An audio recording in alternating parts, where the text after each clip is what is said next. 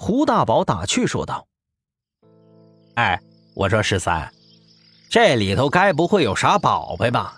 村子里头人是不想让咱们找着。”我朝着他揶揄说道：“哼，有宝贝，有宝贝，他们早就拿走了，还等咱俩过来发现呢。”胡大宝这家伙性子贪婪，我也懒得多说，于是抬脚继续朝着雷公观走过去。直到来到道观的大门口，我们俩仔细一看，这道观看起来的确很普通。门前有一口硕大的三顶铜炉，里头有烧尽的香火，还剩下一根啊在慢慢燃烧。一扇掉漆的朱红大门敞开着。我朝里头一看，这道观跟平常也没什么不同的，无非就是前三院后三院。胡大宝正好奇的准备往里头走去喊人，可就在这时，我忽然感到天空有点昏沉，抬头一看，有一小块乌云正凝聚在道观上方，里头隐隐有雷光闪烁，顿时心中一惊啊，大声喊道：“大宝！”快回来！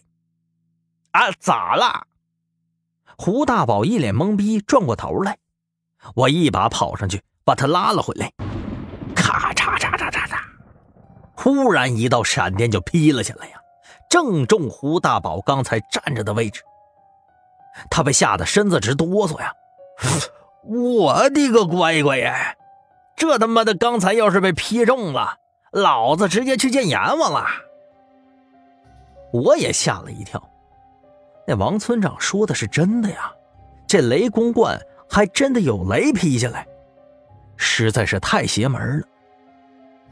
就在这时，道观里头出来了一个人，是个六十多岁的老头子，穿着非常邋遢，身上是一件破烂的道袍，手里头拿着个葫芦，面色红润，走出来之后，身子就靠在门上。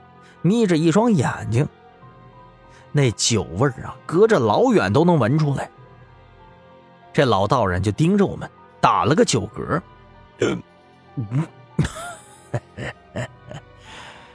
你们来找谁呀？老道长仰头又喝了一口酒。我赶紧开口问道：“啊，那个道长。”您好，我想问一下，当年有一位离开风水学院的前辈，是住在这儿吗？我小心翼翼的追问着，抬头盯着上方，生怕我说错话，再有雷劈下来。结果，那老道人一听到我的话，手里的葫芦顿住了，脸色一变，立马摇头：“呃，别别别别，对不起对不起。”你们找错人了，走走走走吧，走吧。说完就想往里头走去。我一听急了，猛然间盯住老道人的背影，心中若有所思。我干脆大喊：“三师叔，我知道是你，我是孟十三呐！”里头的老道忽然身形又顿住，回头惊讶的看着我，神情似乎有些激动和茫然。你是孟十三，孟家那小子？老道人追问说道：“对，是我呀。二叔叫我来的，他去世已经一个多月了。其实啊，我就猜这个老道长就是三师叔。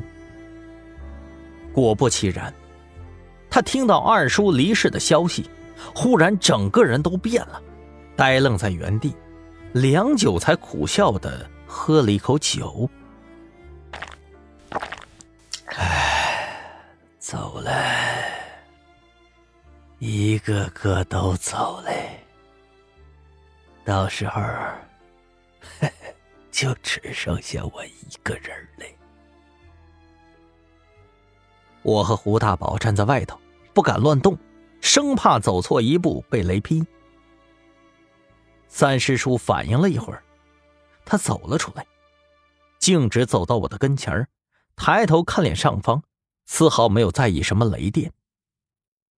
我神情激动的说道：“三师叔，真想不到我还能见到您。”三师叔盯着我上下打量，略微感慨：